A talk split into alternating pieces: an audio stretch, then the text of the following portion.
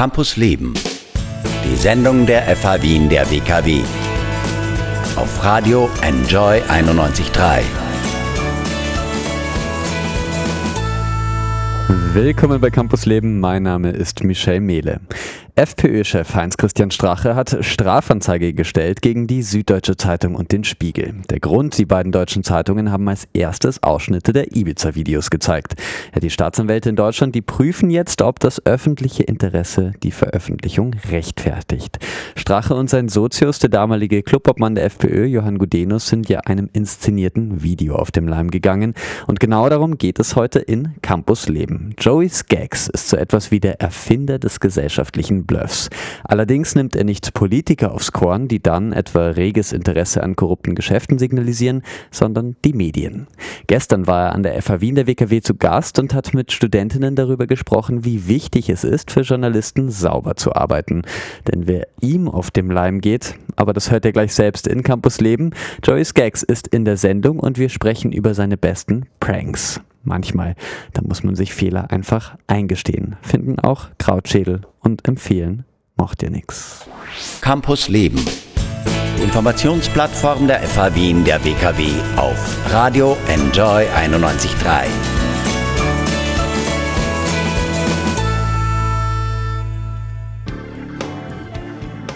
Can you wag the dog? fragt Mark Knopfler. Wenn auf einmal der Schwanz mit dem Hund wedelt, dann ist etwas verkehrt in der Welt.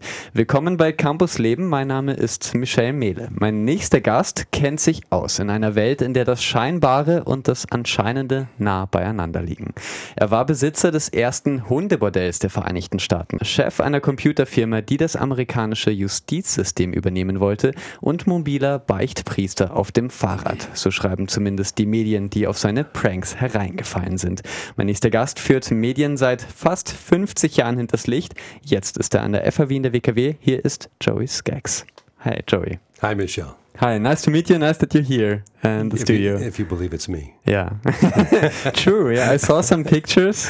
So wir werden in Englisch weitermachen. Um, yeah, because uh, you're from the US. Um, so I believe it's you for now. Okay. And um, we're starting with the questions and then we'll see. Okay. Yeah.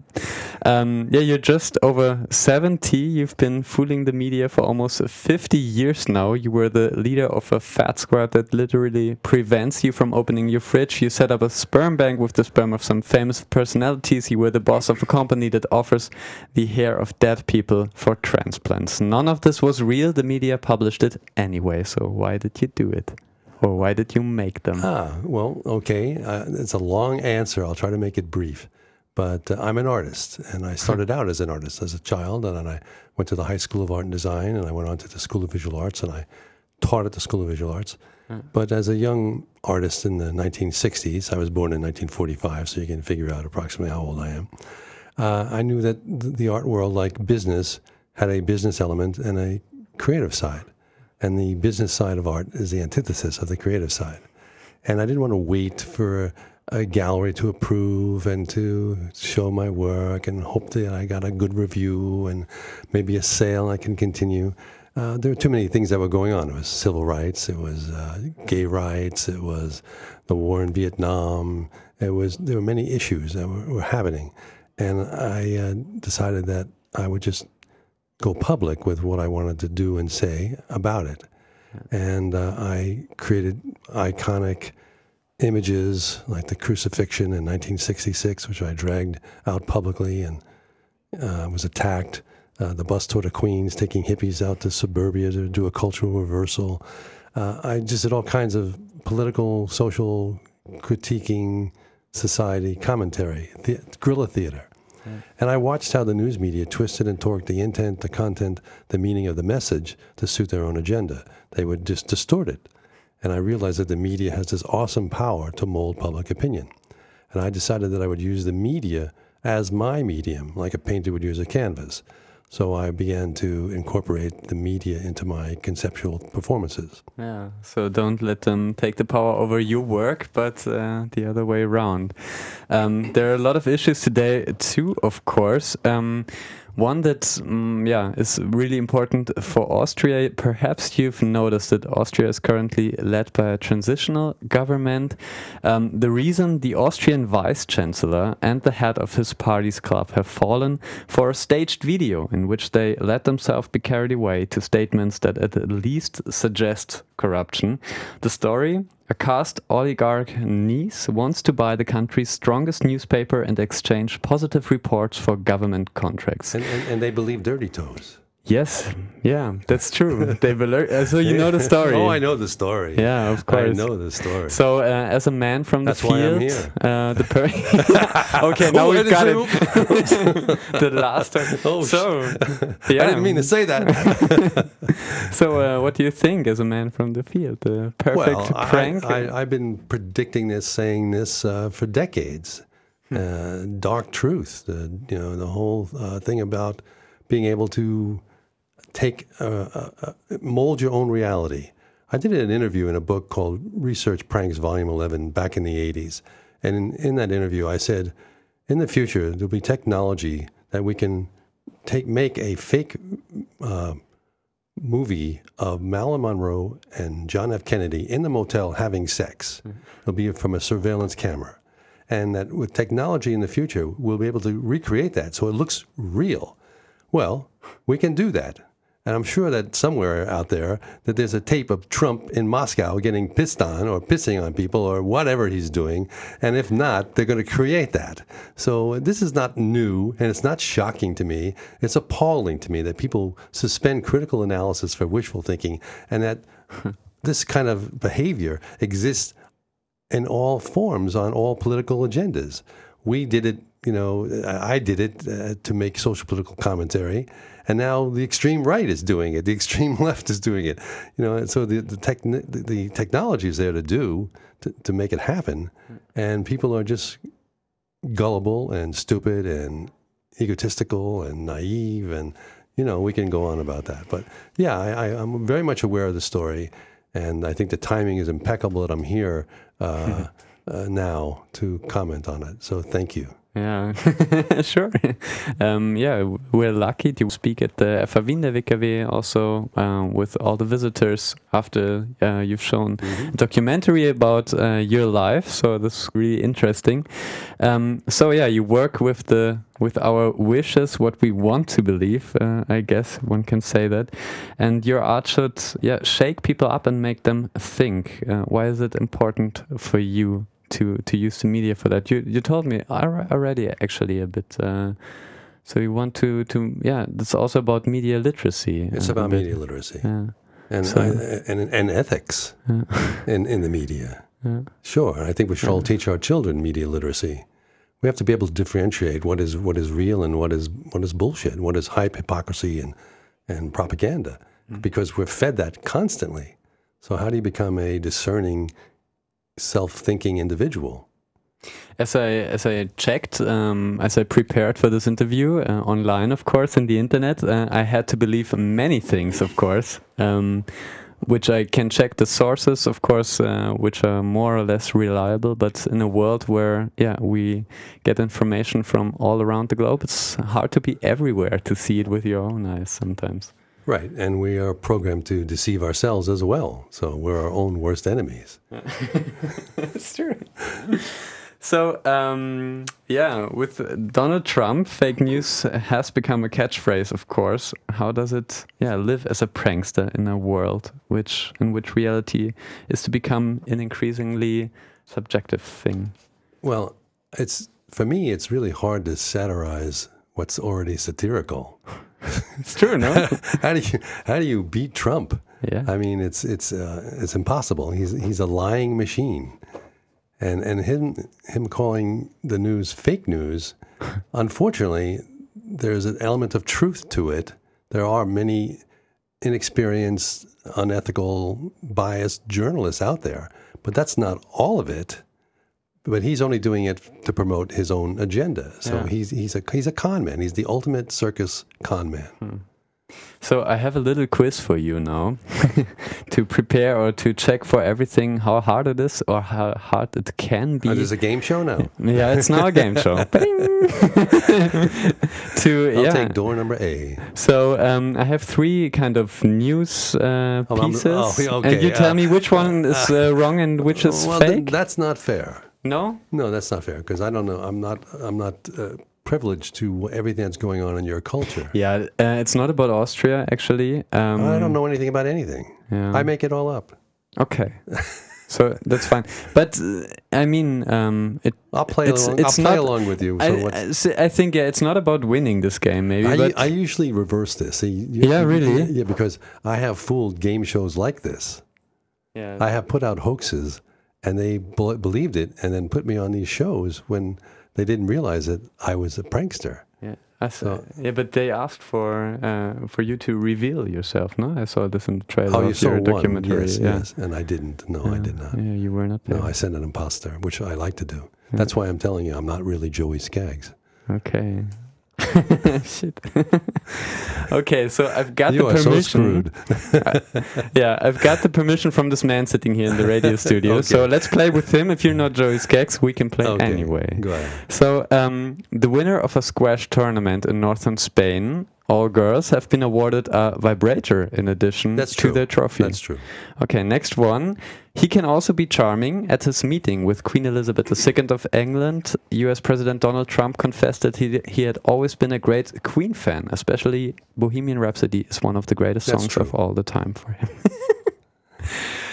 a travel group of 12,000 You Chinese. know, I'm, I'm correct so far.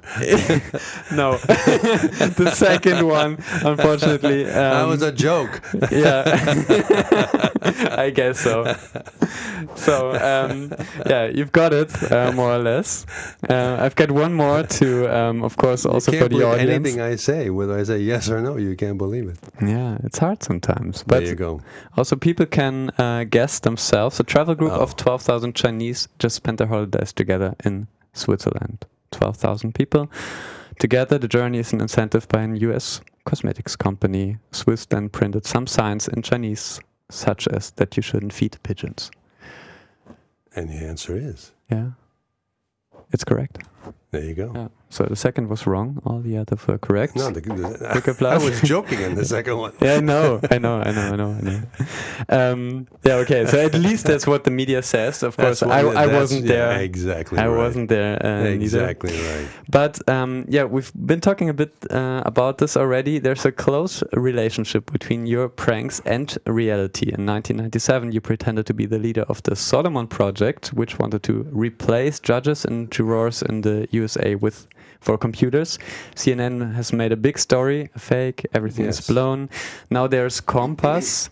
Uh, correctional offender management profiling for alternative sanctions. This is a software that assists judge and judges in their decisions. That means it does pretty much the same what Solomon pretended to do back then. Yeah, well, uh, thank you for bringing it up. Uh, I, I have found over the decades of my doing my conceptual performance pieces that eventually they become reality. Like, for example, I had a bordello for dogs. I had a house of prostitution for dogs, where for fifty dollars you could get your dog sexually gratified. And I, uh, For your best friend, what, what would you not yeah, do? and uh, of course, years later, you know, people try to imitate it and make it a reality. Same with the Fat Squad, you know, where commandos will physically restrain you from breaking your diet. Yeah. Uh, then it became a reality. So I, I've, I've, I've watched this, it's, it's, and that's Yeah. that's just because there has to be an element of plausibility in what I do. You want the public to believe it. So how do you get people to believe it? You make it plausible. Sure. So it's quite something. Maybe that is real. Yeah. and of course, you use something um, we all want to. We all want to be true in a way. Yeah. Um, it's true. So we all um, believe in the Tooth Fairy and Santa Claus. Yeah. So think of the Marilyn Monroe Kennedy video, of the Trump Russia video. Uh, in a few years, in time we'll know. Um, Right. Yeah. But um, okay. So there's a documentary about you, Art of the Prank, by Andrea Marini, shown at the FH Wien. So what is there to see? Well, it's a feature documentary. I think it's like 85 minutes long, and it's not only a retrospective of my work woven into uh, the story, but it's uh, the director and the crew, and oh, I don't want to give it away, but they follow me around as I do a hoax. So, should we believe everything we see? Well, uh, that, that's up to you. okay. Um, yeah, afterwards, the visitors uh, meet with you for the discussion. So, I look forward to that. Yeah. Is there something you want to, to give them on the way to tell them for, for their lives? Well, just that uh, to question and uh, to be critical, and uh, yeah. that's it. Cool. So uh, we're looking forward uh, for your next hoaxes to be revealed. Uh, I think they're out there, maybe in here uh, already. Who, who knows? so um, I better leave now. Um, no, thank you very much, Joey Skaggs. Thank you, Michelle. Yeah, for turning up here. Um, yeah. So is there at last uh, one song you might uh, wanna hear now? Oh yeah, let's let's do Michelle. Yeah. Okay. And live uh, and singing now. Me? No, okay. Better, better let the Be Beatles do the job. Yeah, let, let the Beatles do it. Okay. Campus Leben. Die Sendung der FH Wien der WKW. Auf Radio Enjoy 91.3. Rihanna, the only girl in the world. Und irgendwie stimmt das auch. Keine Musikerin verdient so viel wie sie. Über 600 Millionen Dollar ist sie schwer. Damit liegt sie vor Madonna und Beyoncé, die so bei 400 Millionen herumkrebsen. Aber auch hier der Gender Pay Gap. Bis zu Jay-Z ist es noch ein weiter Weg, der ist nämlich gerade erst zum ersten Rap-Milliardär geworden. Wir versuchen unsere Musikgebühren jetzt einmal etwas gerechter zu verteilen. Simon Lewis ist ein sehr bekannter Musiker aus Österreich. Am 19. Juni tritt er auf am Sommerfest der FH Wien der WKW in der Prateralm. Vorband ist ein punkiges Trio, Mindblind, Harald Markus und Leon. Bühne frei, würde ich sagen. Ein kleiner Vorgeschmack auf die Nacht am 19. Juni. Die Eröffnung macht hier jetzt ausnahmsweise einmal der Headliner. Hier ist Simon Lewis gemeinsam mit seinem Spätzle Enclue und Home 2.0. Campus Leben. Informationsplattform der FH Wien der WKW auf Radio Enjoy 91.3.